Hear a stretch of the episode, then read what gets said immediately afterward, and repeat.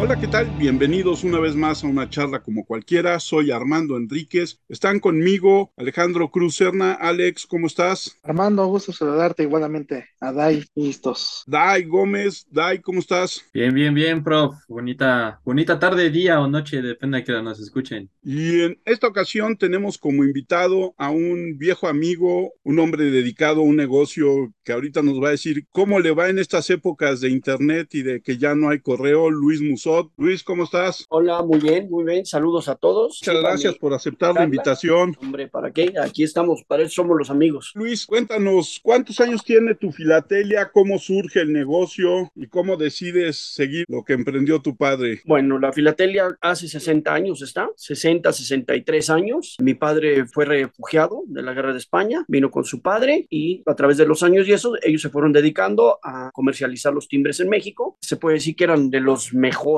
o los mejores en, esa época, porque eran los que traían todas las novedades de todo el mundo y en fin, se fueron haciendo de nombre, de nombre, de nombre. Filatelia Musot, que es como seguimos llamándonos, es reconocida a nivel mundial. Tú, en muchos países tú vas y buscas cosas y te dicen no las hay. Vienen a México, vienen a mi filatelia y me dicen es increíble que tengas lo que tú tienes aquí, porque pues son 62 años de guardar cosas, de comprar, de almacenar, de intercambiar, de entrar a subastas, de conseguirle a los clientes lo que necesiten. Es muy compleja y es muy sencilla.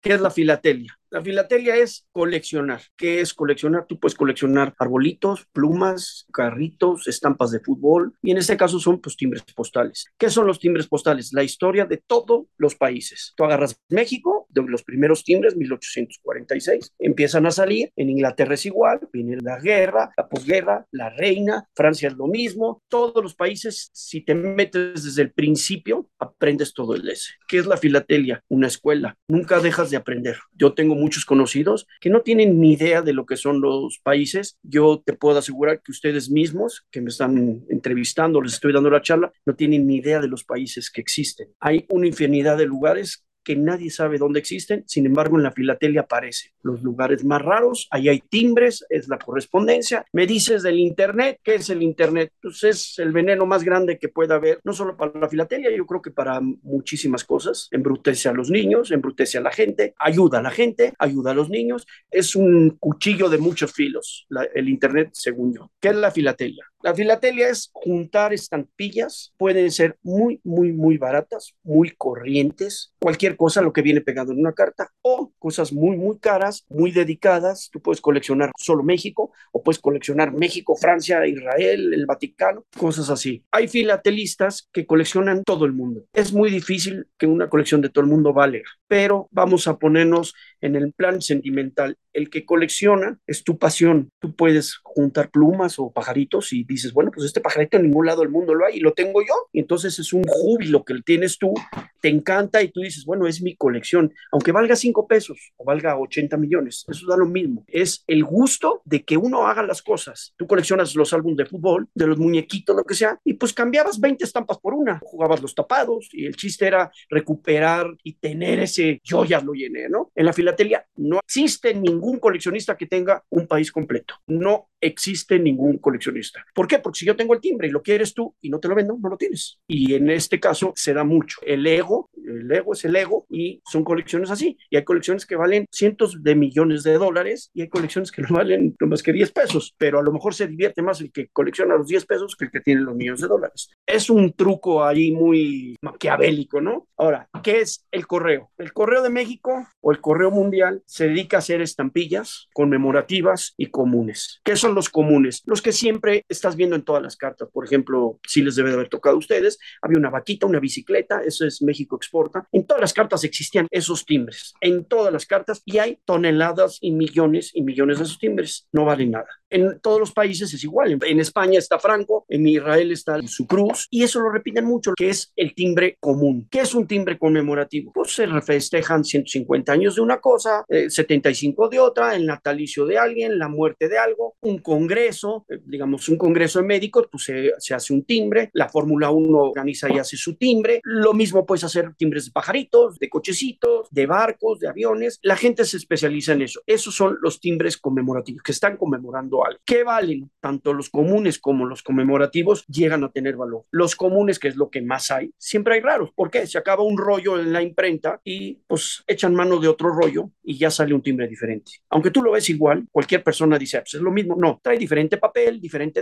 diferente goma, diferente marca de agua. La marca de agua es si tú agarraras una hoja que dice Bond o Kimberly Clark, esa es la marca de agua. En los timbres dice Secretaría de Hacienda o trae una suástica o trae una reina, algo así. No lo ves a simple vista, se le echa un líquido, se llama benzina y se ve. En México hay unos que dicen Correos de México, otros Secretarías de Hacienda y, todo, y puedes tener el mismo timbre, pero con 10 cosas diferentes, ¿no? Entonces son 10 timbres diferentes. Y el filatelista especializado, eso es lo que le gusta. El filatelista común, pues con que tenga uno, dice yo ya tengo el timbre y ya lo tengo. El especializado no, pues se dedica a buscar y a todas las variedades. Y si lo sellaron en Tampico y luego lo sellaron en Cuernavaca, en Veracruz, pues tiene uno sellado en Tampico, otro en Veracruz. No quiere decir que valga, es, volvemos al mismo, es el gusto de que cada quien coleccione y haga lo que le gusta. La filatelia hay que hacer lo que a uno le dé la gana. Hay mucha gente que dice, ah, no, es que si no coleccionas los clásicos, no eres filatelista, eso es mentira. Ellos viven en un error y además, pues yo muchas veces me he peleado con ellos, con clientes míos que le invierten mucho y me he peleado con ellos. Y digo, no, güey, tú te diviertes de una forma y el niño se divierte de otra forma. El niño no le va a meter 50 mil pesos a un timbre, pero sin embargo le puede meter 2 mil y se divierte infinidad, ¿no? Y pega y quita y rompe y le regala a los amigos o lo que sea. Y el coleccionista somos unas urracas porque todo lo agarramos, todo lo guardamos, guardamos los rotos, guardamos todo. Y ese es el coleccionismo.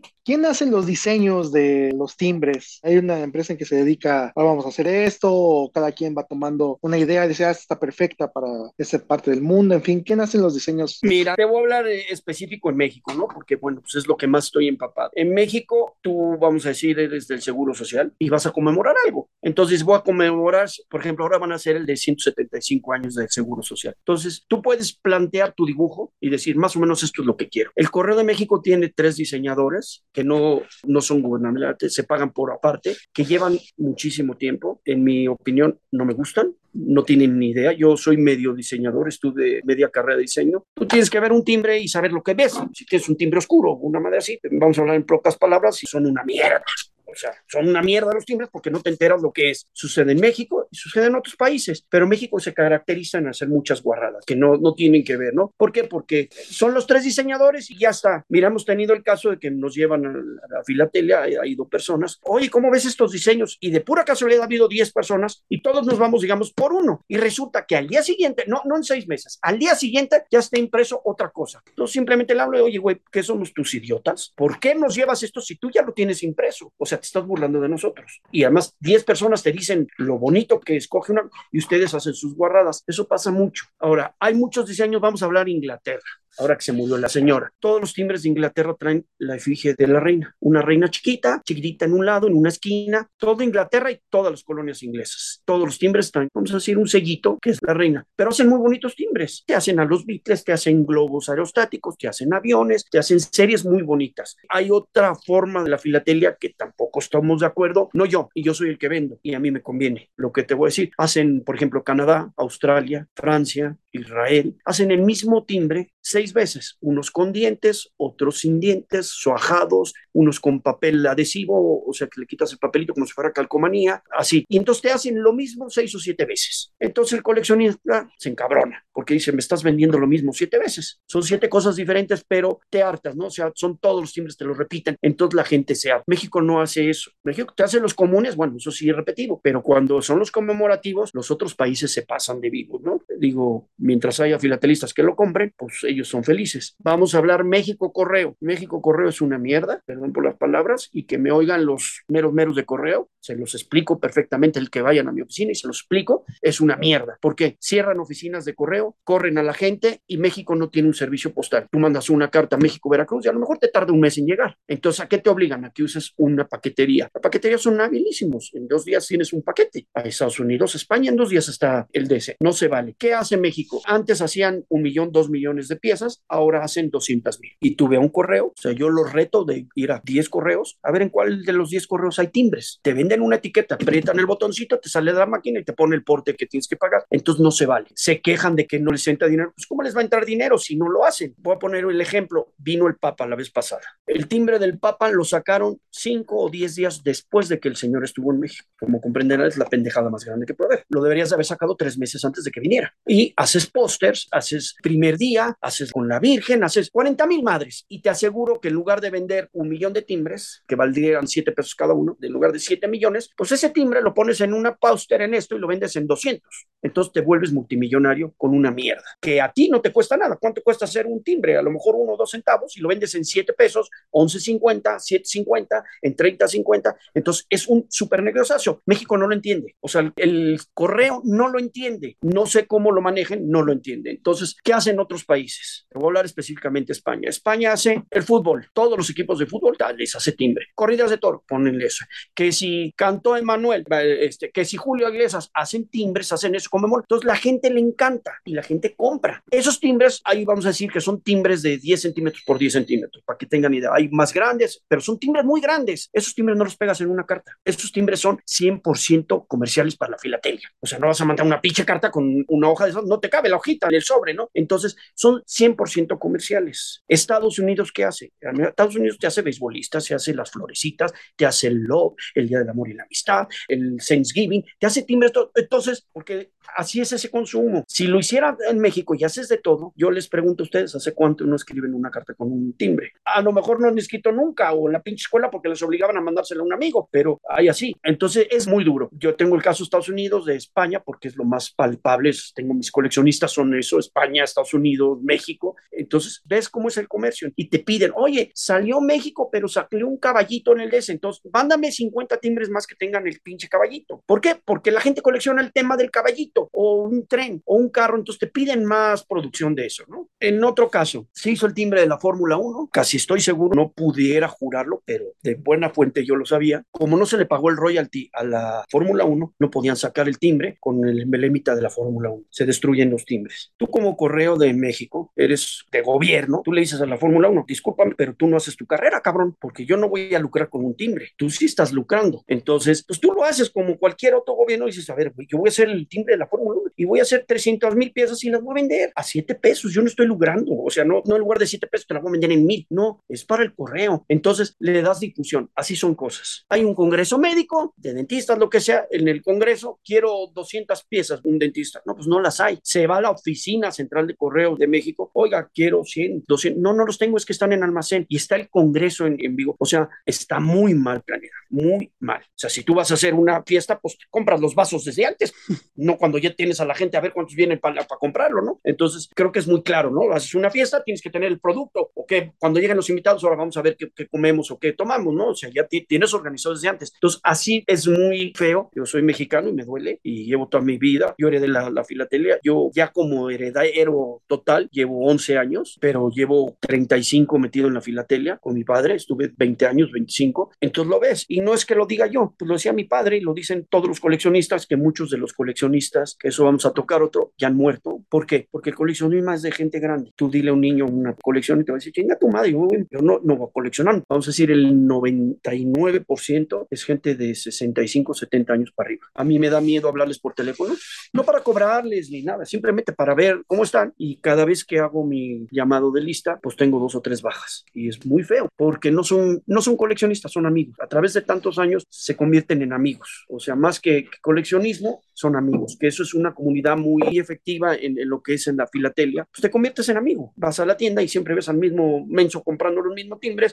me ves a mí, me platicas que si tu mujer te dejó, que si tu hijo es de este, que si lo te... Entonces llega un momento que es una relación, no es ir a Liverpool a comprar, ¿no? O sea, ya es amistad y, y te avientas a lo mejor cinco horas viendo timbres, aunque no me compres nada y los estás viendo y comparando y eso, entonces es muy diferente, se hace una amistad. Eso es a grandes rasgos la filatelia. Les repito, no tienes que meterle dinero para ser coleccionista, le puedes meter mucho dinero para tener una colección muy cara. Es cuestión de, vamos a decir, de gusto, de honor y de lo que te dé tu gana. A ti no te pueden decir no colecciones barquitos o no colecciones aviones. Yo colecciono corcholatas, pues yo colecciono lo que a mí me da la gana y tengo las mejores corcholatas del mundo, ¿no? La gente colecciona colecciona los corchos de vino o las tapas del champán o las botellas de Coca-Cola, me dirás que qué bonita colección es la botella de Coca-Cola. Bueno, porque la colección es feliz. Yo te puedo decir, yo, lo que es yo, yo colecciono gorras, dados de juego, fichas de casinos, cofrecitos y no colecciono timbres, no colecciono estampillas. ¿Por qué? Yo no puedo coleccionar estampillas. Lleno mis álbumes y vamos, si sí son mis colecciones, pero si tú Armando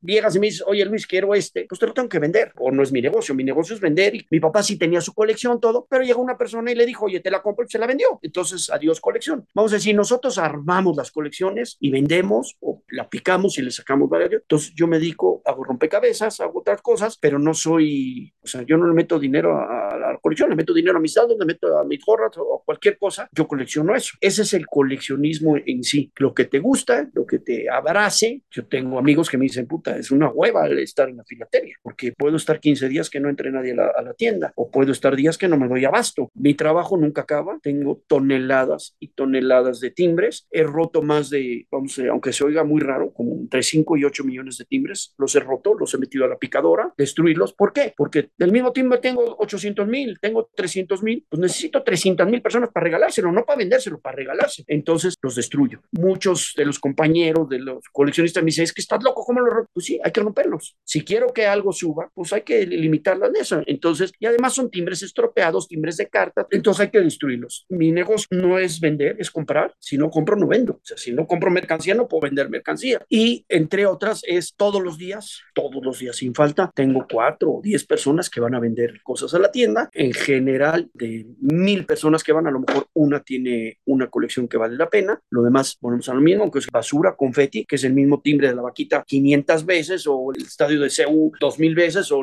una cabecita olmeca anaranjado, para que tengan idea, o una catedral chiquita azul, que es la catedral de Puebla, y te la llevan cinco mil veces, y tú les dices, esto es pura basura. Yo siento feo en decírselo, pero mi obligación es decírselo. Y ellos, puta, dicen, este es un cabrón porque me dice que no vale nada mis cosas, que es basura. Mi hermana, mi esposa, todos me dicen, es que no les digas así. Pues es mejor decirle que tienen mierda, ¿no? Mira, vale mucho y a la hora de la hora no te no sirve para nada. Tratar a la gente es muy complicado en ese aspecto. Muchos de los coleccionistas me dicen, más sincero que tú no hay nadie, cabrón. Tú los mandas a la chingada con sus cosas. O le dices, esto vale mucho y yo te doy tanto. O sea, no los engañamos. Eso sí, digo, mi padre me lo enseñó desde chico. No puedes engañar a la gente porque tú no sabes si el que está vendiendo te sabe. Entonces te pueden estar poniendo un 4 para decir, a ver, este güey, ¿cómo trabaja esto? Las cosas como son. La gente se enoja, se siente. Es que mi papá le estuvo tantos años. Sí, tu papá se divirtió, pero no le invirtió, que son cosas muy diferentes. Una cosa es invertir y otra cosa es divertirse. Por ejemplo, ahí eh, en ese sentido, Luis, de las edades, yo en mi vida he escrito una carta, en mi vida he comprado un timbre, por ejemplo, este, pero por ejemplo, ¿cómo hacer tal vez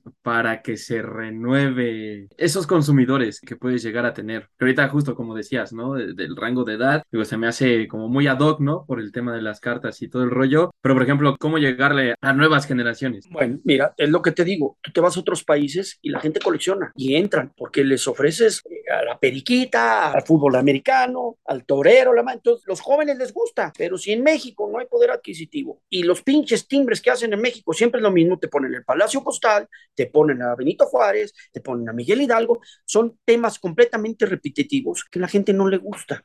Aquí sacaron un timbre con el gancito, Marinela, lo patrocinó Marinela. Entonces era el timbre y abajo traía una etiqueta de Marinela. Pues la gente le encantó. Sacaron la familia Burrón, la gente le encantó. Salen los de fútbol, la gente lo compra. Salió el de Memín Pinguín, que se fue un desmadre a nivel mundial con el timbre de México y pues eso le pegó y entonces la gente se formaba y se volvía loca por comprarlo y lo sellaban y eso y en el momento que lo sellaban ya les daban en la madre, lo, lo mataban, ¿no? Pero se agotó y la gente tenía ese furor. Por ejemplo, la serie esta que te digo común que se llama México Exporta, pues fue un furor. Ese, vamos a decir, el padre de esa serie fue mi papá, porque salcaron muchos timbres y era el mismo timbre con diferente papel, con diferente marca de agua, con diferente todo. Entonces no fue una sola serie, se convirtió en 14 series. ¿Qué hacía mi papá? Ah, en Veracruz salió este papel pues, y vamos a buscarlo Veracruz Cruz. Ah, en Guadalajara y este. Y vamos a Guadalajara. Y se fue organizando. Y él fue armando esa serie que consta como de 700 timbres diferentes y es muy bonita. O sea, puedes coleccionar uno de cada uno y es muy bonita. Pero si te metes a fondo a hacer una cosa, es, es muy bonita. Yo tengo clientes que son especialistas en esa serie, que si el águila tiene el ojo abierto, que si la bicicleta le falta un rayo,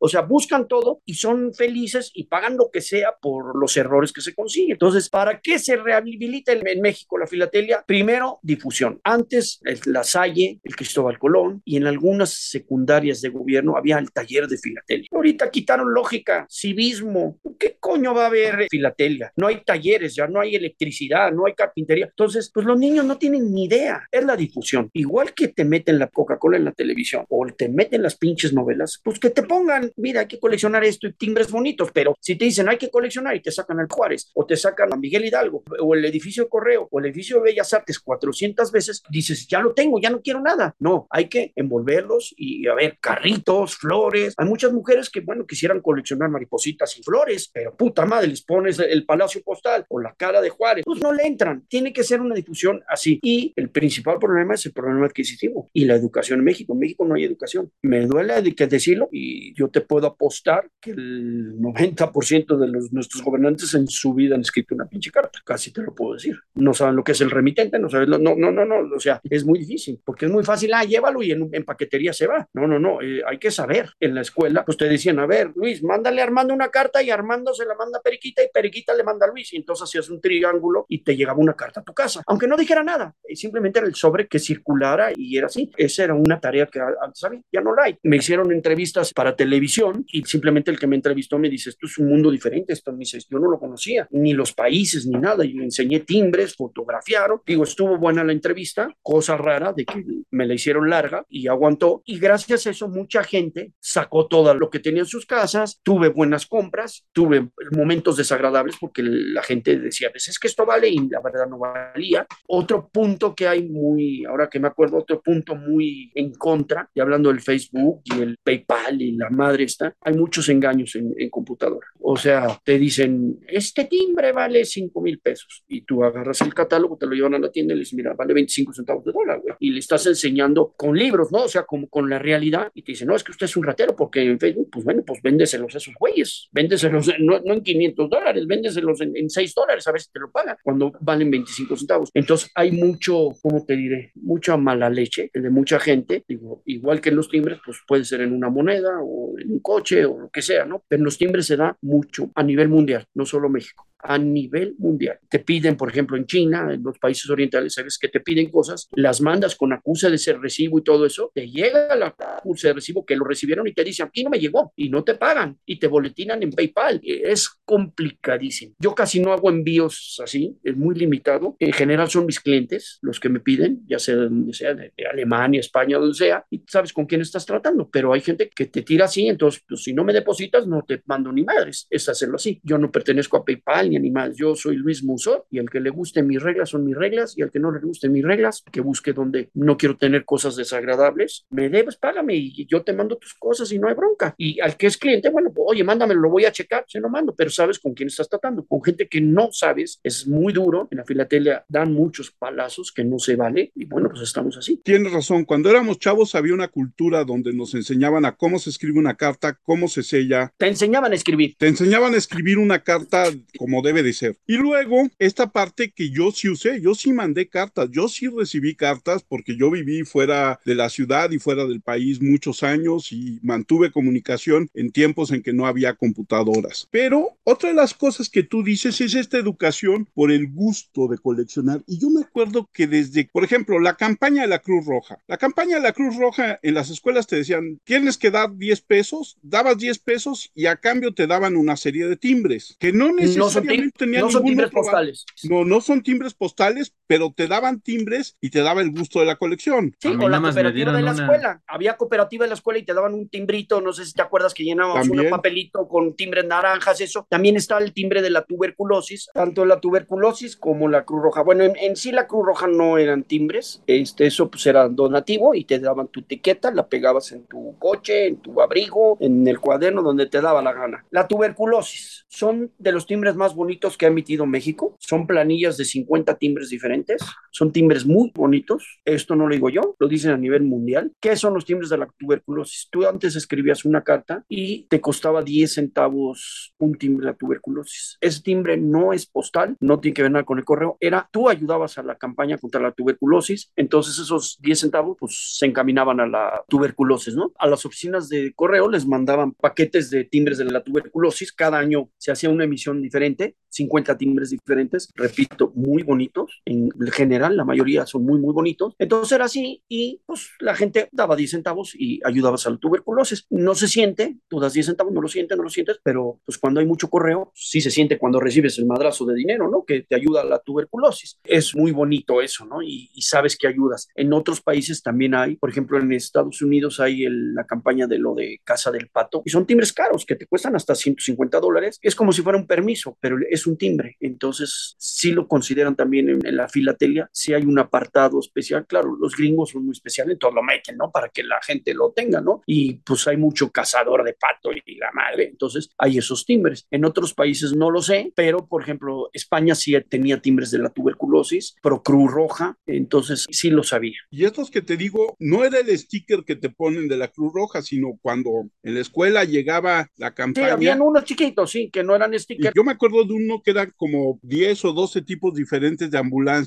Sí, son varios diseños que son cosas muy bonitas. Otra cosa que no les platiqué de lo que es de México, por ejemplo, los, bueno, del mundo, se clasifican en varias cosas. Es el timbre ordinario, el timbre aéreo, el semipostal, las entregas inmediatas. Ya desapareció todo eso. Ahorita ya todos los timbres son parejos, pero hubo una, eh, los timbres oficiales también, que decían oficial. Eso ya desapareció, pero todos los países tienen sus épocas así. Semipostal era, que ya que estábamos hablando de esto de la tuberculosis, el timbre decía 10 yes. Y le ponían un más cuatro, haz de cuenta, entonces eran más cuatro centavos. Era para agregarle el porte al timbre para que funcionara. En principio era así. Eso ya desapareció, pero ahí en la misma colección se puede decir que tienes cuatro secciones diferentes, ¿no? Los aéreos eran los timbres que, se usaban solo cuando iban por vía aérea los timbres, entonces tenías que poner un timbre aéreo, le ponías ordinarios, no funcionaban, o sea, te decían, va por avión, tiene que ponerle un timbre aéreo. Entonces era así. Hay también la colección que no solo son timbres, que también vamos a decir que son cartas muy antiguas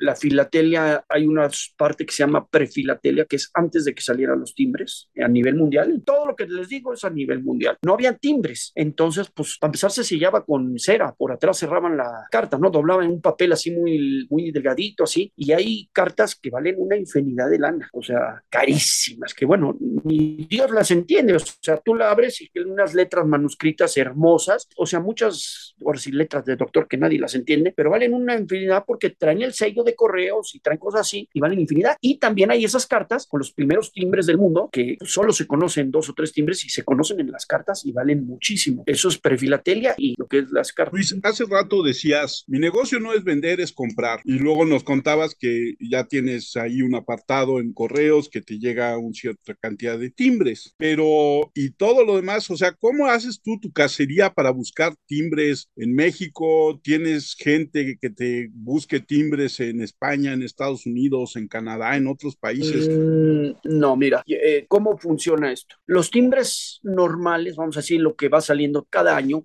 en el transcurso de todo el año, hay distribuidores en Estados Unidos, en España, en varios lados. Entonces yo estoy suscrito, entonces tengo cinco personas que coleccionan Francia, dos que coleccionan Israel, eh, otros de Alemania, entonces ya tienen mi lista y cada vez que sale un timbre, me lo mandan. O sea, no les interesa decirme, oye, es que vale 8 dólares o vale 500 dólares. No, necesito cinco Francia, me mandan siempre cinco de Francia, o cinco de Israel, o cinco de España. Y a la vez yo les mando a ellos timbres de México. Entonces ellos son grandes distribuidores, entonces a lo mejor yo les mando 100 timbres cada vez que sale. Volvemos al tema, que si es fútbol o que si es un caballito, un tren en lugar de 100, pues entonces les mando 120 o 110 según el tema. O lo ven y me dicen, no, mándame de este más. entonces es así. Esos los timbres, vamos a decir, comunes, lo que está saliendo en el momento actuales, que es lo más, vamos a decir, lo más barato, que no es barato porque si cambias a euros, pues ya no es barato, ¿no? Ujú. Los timbres baratos son los de México, pero en eso es así. Los timbres, vamos a decir, de las colecciones, lo, lo raro, lo viejo, todo eso, ¿cómo se consigue? Hay infinidad de subastas a nivel mundial, en España,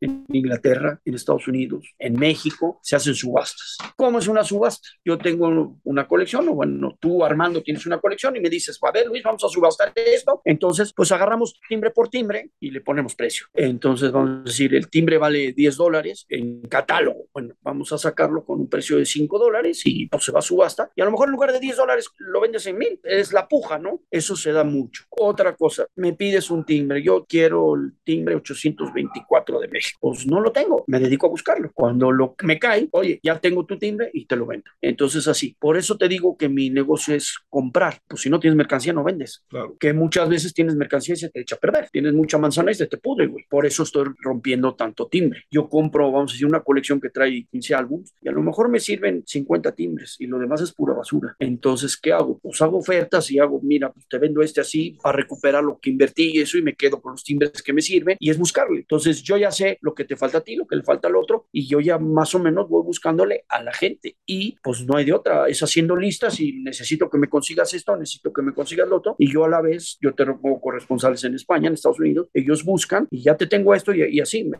te salen tanto, pregunta, pregunto al cliente, le hacemos eso y ya se echa la marcha adelante o marcha atrás, ¿no? Porque hay muchas veces que el timbre está sobrevaluado, entonces te dicen, no, no, no lo quiero y bueno, pues sí se encontró, pero no lo quisieron. Oye Luis, ¿conoces el Museo de la Filatelia que está en Oaxaca? Sí, es una belleza. Eh, ese lo fundó el señor Harpelú, es cliente mío. Harp es amigo nuestro. Y digo, es, es una historia muy fácil. Se presentó un día a la tienda y me dijo que quería coleccionar timbres de Juárez. Yo ni sabía quién era, una cachucha, todo. Claro, cuando se bajó había gente con metralleta por toda la pinche calle. Pues fue en ese- yo dije, puta, me van a saltar. Esa fue mi, mi impresión. Pues dije, puta, ya nos chingaron. Y era el señor Harpelú. Entonces mi papá, lo, en ese tiempo vivía mi papá todavía, lo, y le ayudamos mucho con los timbres de Oaxaca, timbres de béisbol. Él es amante del béisbol, le, le vendimos muchos timbres de béisbol, muchísimos timbres de Juárez. Tuvimos mucho contacto con sus allegados, con los que hicieron el museo. Le ayudamos, pues no te íbamos a decir mucho, le ayudamos en todo lo que pudimos, todo lo que estaba a nuestro alcance, se le ayudó. Él hizo el museo, murió su esposa, hizo el museo para que su nueva esposa, su novia, este, lo tuviera. Es, el regalo que él hizo. Es muy bonito, ¿qué te puedo decir? Vale la pena, si va, vale la pena. Ahora, el que no colecciona timbres ve y va a decir, esto es una mierda. Te digo, yo les hablo claro, es, o sea, es muy bonito, tiene que su cafetería, tiene todo, pero el que no colecciona dice, esto es una mierda, porque empiezas a sacar mamparas de timbre y dices, puta madre, ¿esto qué es? Entonces es así. Al que le gusta el béisbol, claro, lo ve y se va a enamorar, pero tienes que estar un poquito empapado del ese. Yo no conozco a nadie que haya ido al museo que no le haya gustado, estoy hablando filatélicamente. Todos dicen que está muy bonito, que está toda. También hay que partir de la base de que no hay nada en México de eso. Pues lo que hay es oro y hay que cuidar ese oro. Y a mí me caen timbres raros, así algo que pueda. No hablo directamente con él, hablo con su secretario, el que se encarga de esto. Tengo un cliente que es muy allegado a él, entonces si a mí me cae algo, inmediatamente le digo, oye, tengo esto para él, él le habla por teléfono y dice, Luis tiene esto, esto, esto, ¿te interesa, no te interesa? ¿Quieres verlo? Se lo mandamos no tengo ningún problema. Él en general, él casi no compra para su museo, todo lo que tiene de la filatela y eso, la mayoría es donaciones. Y se le regalan, yo le he regalado mu- muchísimos timbres, ¿no? Y yo conozco mucha gente, bueno, conocí a mucha gente que sus colecciones se las donó, eh, sobre todo lo que es libros muchas cosas de filatelia libros y eso. Entonces, él lo hizo bien, lo hizo con cariño, le tiene mucho cariño, lo tienen muy limpio, muy bien arreglado. Yo recomiendo, vale la pena ir a verlo. Y digo, y si no eres coleccionista o filatelista, pues lo vas a ver y te puedes empapar un poquito de qué es la filatelia, ¿no? Él en sí tiene una colección de México, tiene la colección de béisbol, entonces vale la pena. Tienen un salón donde tienen niños con los timbres y cosas así. Acaba de exhibir también una colección de México Exporta, del cliente este que les digo que es muy buena, la exhibición, y toda la gente decía que era muy bonito. Yo nomás he ido una vez, entonces mi concepto del Museo de Oaxaca, 10, calificación 10. Yo, por ejemplo, Luis, ¿cuál es tu sello favorito? ¿Y ¿Cuál es el más caro que has visto? No sé. Ese, ese tipo de cositas a mí son las que me gustan saber, así decir, el, el más exclusivo, el más caro, ¿sabes? Ese tipo de... Eres como todos, todo el mundo quiere saber cuál es el timbre caro. Sí, sí, Este, sí. Mira, el timbre más caro vale como 22 millones de dólares. Es, Ah, es- espérame que se me fue el país, ahora te digo el país. Bueno, vale 22 millones. Deja que me acuerde y te lo digo. Es un timbre que no está completo, le faltan los dientes, está medio roto. ¿Quién lo compró? Lo compran inversionistas, es el timbre es de Suecia. Son inversionistas, entonces lo tienen. Y primero se había había cotizado en, en 8 millones y ahora lo tienen cotizado en 22. Ese único es un pinche timbre feo con madres, feo, muy, muy feo. Y es así, vuelves al mismo. ¿Qué timbres son los más caros que yo he tenido? Pues yo he tenido timbres muy caros y he tenido timbres que no valen nada. Y vamos a decir, ¿qué hace el precio? Si tú tienes oro y no lo vendes, tu oro vale madres. ¿Estamos? Si tienes oro y si la once está a 100 pesos y tú la vendes en 80, pues estaba a 80. Aunque la cotización diga 100, tú lo vendiste en 80, tú ganaste 80. Entonces así, nosotros hemos tenido timbres muy caros, los hemos vendido bien, hemos tenido timbres muy, muy caros, los hemos vendido baratos o no te deshaces de ellos. Calculen que yo mientras los tenga no valen nada. En el momento que valen es el momento que yo los vendo. Y si tengo 10 mil timbres del mismo, pues ya te puedes imaginar. Entonces es muy complicado. México tiene timbres muy, muy caros, timbres muy difíciles, igual que todos los países. México es reconocido a nivel mundial, su filatelia, sobre todo lo que es la revolución y todo eso. Vamos a decir, el primer centenario del timbre, eso es muy reconocido a nivel mundial. Hay timbres muy, muy caros, timbres muy difíciles de conseguir y en precios, pues, ¿qué te puedo decir? Desde 25 centavos hasta millones. Hay un timbre que se acaba de subastar de México que el catálogo lo, lo decía en 12.500 dólares. Se calentaron los de la subasta y se fue hasta 28 mil. Es cliente mío el que lo compró. Cuando me lo dijo, le dije, tú estás loco, güey. Me dice, sí, güey, pero si no lo compro yo, ya había otro. Mi, yo, mi oferta fue 28, pero abajo de mí dijeron 27, güey. Entonces, si no se lo traía él, se lo traía otro. De ese timbre solo existen 8. Es un timbre de Tampico, madero, perdón, sellado en Tampico y nomás se conocen 8. Ese mismo timbre, hay 16 timbres iguales a ese, pero con diferente marca de agua, diferente este. Entonces, él dijo, si lo quería, le entré. Tenía la lana y lo compró. Tiene muy buena colección. Entonces, es así, es, ¿qué te puedo decir? ¿Qué me quieres preguntar de los timbres? ¿Cómo ¿Cuál es el timbre más bonito que has tenido a tu gusto? Mi foto. no. Genio. Este, existe eso, ¿eh? Que te hacen tu foto y te ponen el timbre. Claro, haces una hoja, ¿no? Haces 20 piezas, ¿no? Pero existe eso. Pues hay muchos, Armando. Checoslovaquia tiene los timbres muy bonitos. Francia tiene hermosuras, pero hermosuras. México tiene varios timbres bonitos. Todos los países tienen timbres muy bonitos y tienen timbres horrendos. Por ejemplo, a mí me gustan mucho los escudos. Pues hacer una colección de escudos es muy bonita. Y pues en los escudos entran también las jerarquías y todo el desmadre este. Entonces, muy bonito. Hay gente que colecciona banderas. Esa es otra cosa de que yo colecciono. Yo colecciono banderas en telas chiquitas. Tengo 400 y tantas diferentes. Pero digo, es un relajo esto de la filatelia. Te tiene que gustar, tienes que tener la pasión, tienes que tener tiempo, tienes que ser organizado. Es principalmente para un coleccionista de lo que sea, tienes que ser organizado. Cuando estabas en la escuela y te salía el álbum de los periquitas y la madre, pues tenías que tener tu orden de tus números y que me falta la 8 y me falta la 4. O sea, es una organización total que es muy bueno. En mi caso, yo aprendí mucho de la filatelia. Yo era un analfaburro. Armando me conoce desde niño y con la filatelia aprendí. Con la filatelia viajé. No es que haya ido al país, pero tú agarras todos los timbres. Vamos a decir en Francia, ves la Torre Eiffel, ves el Louvre, ves el, el Arco del Triunfo, ves las mejores pinturas y por muy burro que seas, aprendes. Por muy burro que eh, aprendes. Ves en Japón, ves la cultura japonesa, ves la cultura china. En Francia te sale otra vez lo mismo. En Israel te salen todas las costumbres. Entonces, aprendes a fuerzas. España es igual, México es igual, vienen todos los monumentos de México, están en, en, los timbres, el Castillo de Chapultepec, los monumentos, el Ángel de la Independencia, la Plaza de la Constitución, viene todo, o sea, aprendes a fuerzas, por muy bruto que seas, aprendes, porque te estás empapando y, y si tienes un pizquita de ganas de hacer las cosas, dices, oye, a ver, este timbre, ¿por qué se hace esto? ¿Por qué estoy festejando a Armando? Ah, pues porque él va a cumplir años, 70 años o, o 100 años, y se le está haciendo un timbre, entonces te metes y aprendes. Hay coleccionistas que son burros, o sea, les nomás lo ponen, pero no lo hacen. Pero el, el, que tiene un poquito de ganas, aprendes una infinidad. Yo aprendí muchísimo y les repito, ustedes no saben en dónde están todos los países que existen en timbres. Y hay muchos países que ya no existen en timbres, o sea, que ya cambiaron. Entonces, son cosas así y no van a desaparecer. El timbre que ya se hizo, ese ya no se deshace, o sea, no, no se desaparece. Sigue existiendo y en el catálogo sigue estando. Aunque esté Rusia, todo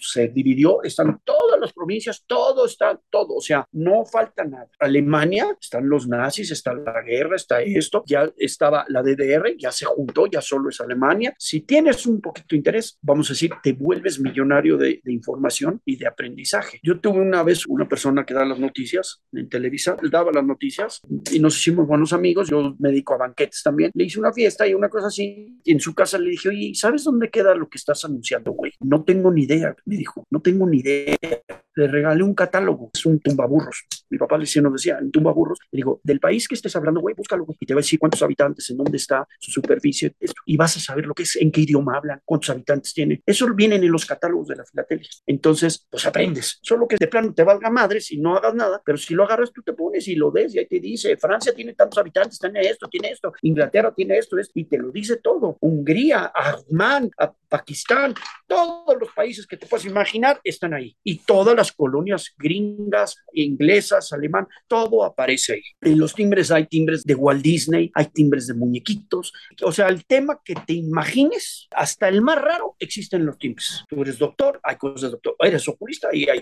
Que si dientes, ahí hay. Que si orejas, hay más. Que si manos, ahí hay. Que bicicletas de todos tipos hay. Carritos de todos tipos de carreras, de esto, de carretas, trenes. Tengo clientes que son de ajedrez y coleccionan el tema de ajedrez. Hay todos los temas que te puedas imaginar. Hasta platillos voladores, ¿verdad? De otros hay pocos. Hay de todo. Hay la colección de gastrofilatelia se llama. Tienen todos los cohetes, desde el Sputnik, de todo, todo, todo, desde el descubrimiento a la luna. Hay todo. De unos hay más, de otros hay menos. El tema que más hay son barcos. ¿Por qué barcos? Porque pues entran todas las colonias inglesas y todos traen un pinche barquito. O sea, al fondo hay un pinche microbarco que apenas lo tienes que ver con lupa. El que colecciona barcos necesita ese timbre. Porque trae un pinche barco, aunque no, ni se vea. Se ve ahí una caquita. Ese lo...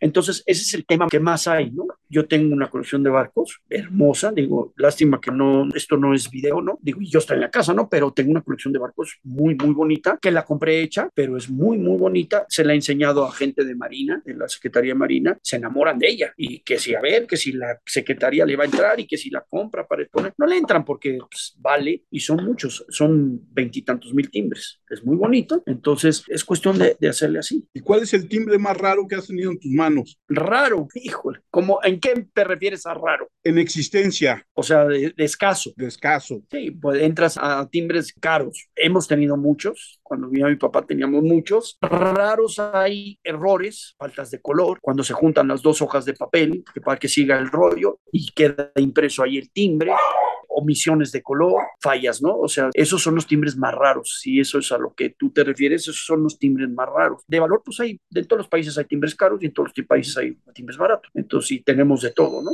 Ahí, ahí es así. De unos tengo muchísimo y de otros tengo muy poco. Sí, ahorita que mencionaste eso, me parece muy interesante el nuevo orden mundial que a veces se dio en, a lo largo de todo este tiempo. Sin duda, tener un timbre de la URSS o de, de Yugoslavia, sin duda tiene hoy más valor, ¿no? Supongo o de la Alemania Federal o Alemania dividida, no. ¿no? En fin. No, no, no, no, no, no, no, no. Los timbres tienen su valor y ya, este, solo que estuvieran agotados. Pero si desaparece el país, pero pues hay muchísimos timbres, pues no hay. ¿Qué hace la gente? Ah, pues es que ya no existe, entonces ya no está ese país, entonces voy a coleccionar. Pues sí, pero eso no le da valor, porque normalmente todos esos países hacían timbres para que les entregaran divisas, lo que es Yugoslavia, Checoslovaquia, Hungría, ellos, Rusia, hacían timbres para que les entrara dinero, o sea, divisas, porque pues, era como se mantenían. Entonces, hacían una serie que traía 10 timbres, pero resulta que los primeros 7 eran basura y normalmente salía el timbre nuevo, pero ya iba con un sello. O sea, ya estaban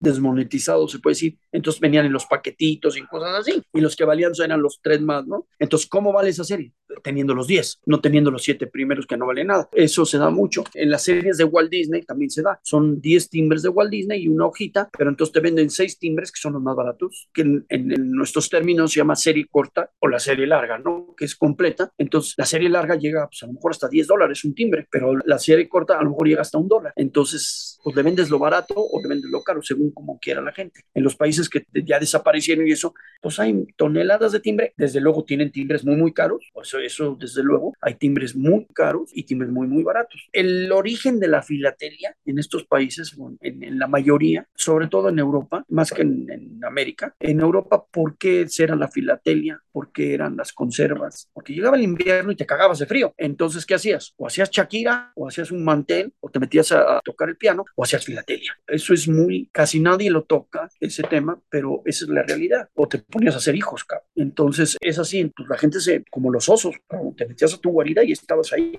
Entonces hacías conservas, te decías a la filatelia, te dedicabas a la música. Los grandes coleccionistas, los grandes tejedores, son por eso, es por el puto frío, porque la gente no tenía nada que hacer. Entonces te pones y se ponían a estudiar y a leer, y los grandes escritores, y era eso. Llegaba el frío y no había forma de salir, no había gas, no había ni madres. Entonces, o, o cortabas leña o te congelabas. Entonces era estar encerrados en sus casas siempre. Entonces creo que eso es muy importante y de ahí salen que hay muchos timbres de lo mismo, de Alemania, Checoslovaquia, de, pues estaban las guerras, era el mismo timbre, para todos usaban el mismo pinche timbre, entonces era así. Y las grandes colecciones, pues hay, por ejemplo, dicen que la colección de la corona de Inglaterra es la mejor, ¿no? De todo el mundo. Yo creo que eso es mentira. Tienen mucho, mucho, pero hay timbres que no los tienen. Timbres buenos que no los tienen y el coleccionista, me vale madre que seas la reina de Inglaterra, cabrón, yo no te vendo mi timbre. Entonces, no tienen todo. Todos dicen, no, es que hay todo. No, no, no hay todo. Que eso es muy sonado y nosotros que sabemos, no puedes tener, tú puedes tener todo el dinero del mundo. El primer timbre de México, en la efigie de Hidalgo, el primero, primero de México, vale nuevo 40 dólares, que no es nada. Nuevo, perfecto estado y usado puede llegar hasta 50, una cosa así, según el estado, ¿no? Que esté el timbre. Entonces, ese es el primero, en 1835, 45, ese es el primero. Entonces, no por ser el primero es el más caro. Igual en, otros en otros países. O sea, es el primero, sí, pero no es el más caro, porque, porque hubo mucha demanda, hubo lo que sea. Entonces,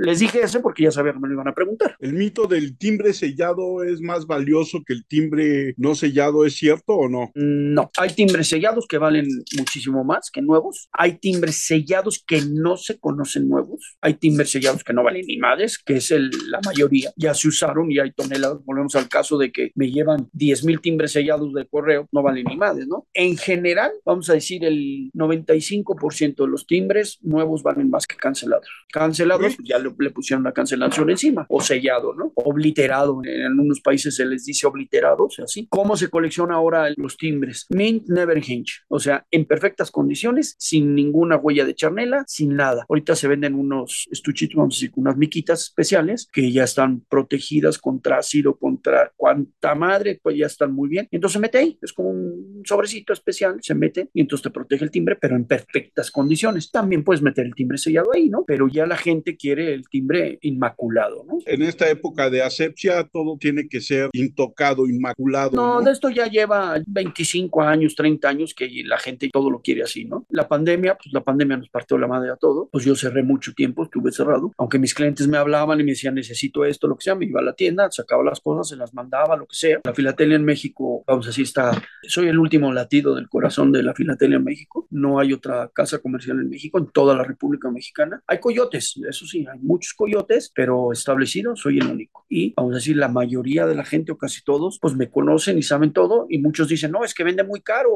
Bueno, güey, pues, o sea, yo no les pongo a nadie una pistola para venderte. Mi precio es tal, yo pago luz, pago esto, pago un establecimiento, tengo nombre, tengo todo. Y si tú lo quieres vender algo que vale 10 en, en uno, bueno, pues es tu problema, ¿no? Conmigo vale tanto. Si yo quiero hacer descuento, pues te haré descuento. Tengo clientes que le hago descuento y a gente que no le hago descuento. Entonces, pero sí he tenido muchos casos de que dicen, no, es que es carísimo. Y es, es carísimo. Hay gente que llega y me compra 10 pesos y me dice, ¿qué descuento me haces? 10 pesos. Y hay gente que me compra 100 mil y le vale madres y no pide un descuento, ¿no? ¿Me entiendes? Entonces es, es cosas así. Generalmente okay. los que te piden descuento y eso son, no, sí, nosotros le decimos los pichicateros de la filatelia que están nomás pencando a ver qué pican así, ¿no? Pero no invierten así grandes sumas. Luis, ¿dónde te encuentra la gente? ¿Cuáles son las redes sociales de la filatelia? Bueno, las redes sociales es filateliamusot, arroba gmail.com, pues es lo único que tengo, no tengo otra cosa. Y pues la dirección es Río Tíber 99, estoy a dos calles del Ángel de la Independencia, la colonia Cuauhtémoc, es muy fácil llegar, Río Tíber 99, no tiene vuelta de hoja, planta baja, normalmente ahorita estamos trabajando lo que es martes, jueves y sábado, de 10 de la mañana a 2 de la tarde, ¿por qué no más abro esos tres días? Pues a raíz de la pandemia. Y vamos a decir, la mayoría de mis clientes ya se habituaron a eso, mi teléfono siempre está abierto, siempre lo traigo porque están enlazados, entonces aunque no sea martes, jueves y sábado, yo lo contesto, aclaro preguntas y cosas así, me preguntan precios, cosas así, lo que pueda, que si no estoy en la tienda lo contesto y el que quiera, el que tenga colecciones, el que quiera comprar, ahí estamos, les informamos, no cobro por nada, o sea, si me vas a preguntar qué vale tu colección o eso, yo no cobro, yo sé, no soy evaluador de cobrar, sin embargo te digo, vale o no vale, tíralo o no tíralo, no cobramos, le informamos a la gente, les ayudamos, lo importante es coleccionar, ese es el punto al que hay que llegar al final, que es coleccionar lo que quieras, digo, ojalá y coleccionen timbres, pero lo importante es que la gente coleccione es bonito, si te gustan las cosas, lo que sea cuadros, canicas, carritos, colecciona y te vas a entretener. Y más si lo haces, vamos a decir, familiar, que involucres a tus hijos, tu, a tu papá, a tu abuelo, se pueden involucrar todos. Eso es muy importante. Es una terapia. La filatelia se la dan a muchas personas enfermos. Por ejemplo, les compran un paquete de 5 mil timbres diferentes. Le dicen, pues sepárenlo por países. Y lo separan, entonces los tienen entretenidos. Contra el Alzheimer es muy bueno, igual que el rompecabezas y eso. La filatelia es así. Y yo tengo muchos doctores que van y compran se los dan a sus enfermos. Hay que separarlos y hay que hacer esto. Entonces es una forma de que los tienen ocupados, independiente, no tiene que ver nada con la filatelia. Es una medicina, vamos a decir. Hay gente que se dedica a pintar y va y me dice, oye, necesito pinturas en, en los timbres, se lo vendes y no son coleccionistas. Sin embargo, de ahí sacan y copian y dibujan. Entonces, ese es el chiste de pues, que tengas un pasatiempo Luis, muchísimas gracias por aceptar la invitación a charlar con nosotros. Esperamos que no sea la única vez, esperamos que volvamos a tener una charla así en, en un futuro no muy lejano. Ya sabes que lo que sea. Alex, tus redes sociales. Sí, mi Twitter es arroba 512-Alex. Dai. Arroba DaiGS25. En todo. Sí, en todas partes. Yo colecciono No mis juegos de físicos. todo. Sí, perdón, perdón. En todas partes, en todas partes, arroba DaiGS25. Yo colecciono mis videojuegos físicos ahí para que... para que quede en el acta. Está bien. Yo soy Armando Enríquez, a mí me encuentran en Twitter como arroba cernícalo. El Twitter del programa es arroba charla cualquier uno. Nuestro correo charlapodcast1 arroba gmail.com. El WordPress charlacualqueira.wordpress.com. Muchas gracias a todos nos escuchamos la próxima semana.